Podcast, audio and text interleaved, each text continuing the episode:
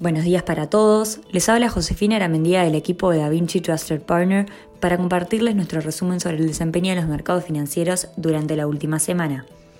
El pasado viernes, los mercados internacionales cerraron la jornada en verde, dando así comienzo al segundo semestre del año con una nota positiva. Sin embargo, para el corrido de la semana los resultados fueron negativos, con el S&P 500 cerrando el jueves su peor desempeño en la primera mitad de décadas y su peor trimestre de 1970.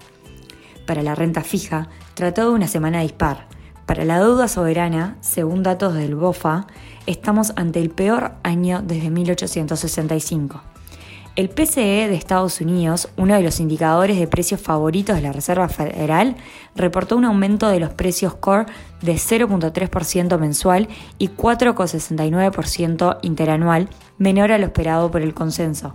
También se publicó el dato de confianza del consumidor de The Conference Board, que disminuyó a 98.7 desde los 103.2 de mayo, sumando otra caída adicional. La inflación de junio de la zona euro registró un nuevo máximo al alcanzar un porcentaje de 8,6% interanual, también sobre las estimaciones y al registro de mayo. Los datos de confianza de las empresas y los consumidores confirmaron su senda bajista. En lo que refiere al mercado de trabajo, a nivel general, el desempleo continúa marcando mínimos históricos, siendo 6,6% el último registro. China en términos de COVID-19 ha mejorado bastante con casos marcando mínimos, lo que permitió flexibilizar los requisitos sanitarios exigidos a los turistas internacionales. En cuanto a datos económicos, el PMI manufacturero Caixin de junio fue 51.7 puntos en una señal positiva para la economía asiática. Los datos superaron las expectativas y el dato del mes anterior.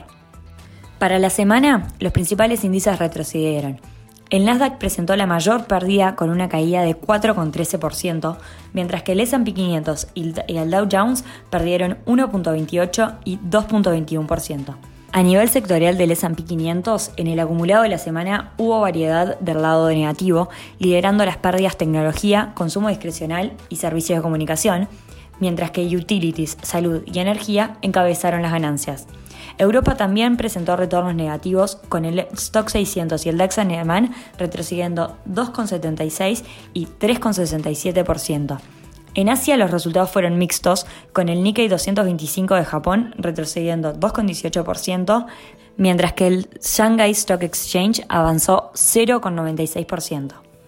La renta fija mostró recuperaciones en la última semana. Los bonos del Tesoro, después de varios periodos de valorización, esta semana presentaron una recuperación de 13.3 puntos básicos para 10 años y 8 puntos básicos para 30 años. El precio del petróleo subió el viernes, revirtiendo la fuerte caída del jueves a medida que se profundizan las interrupciones del suministro en Libia y se esperan cierres en Noruega.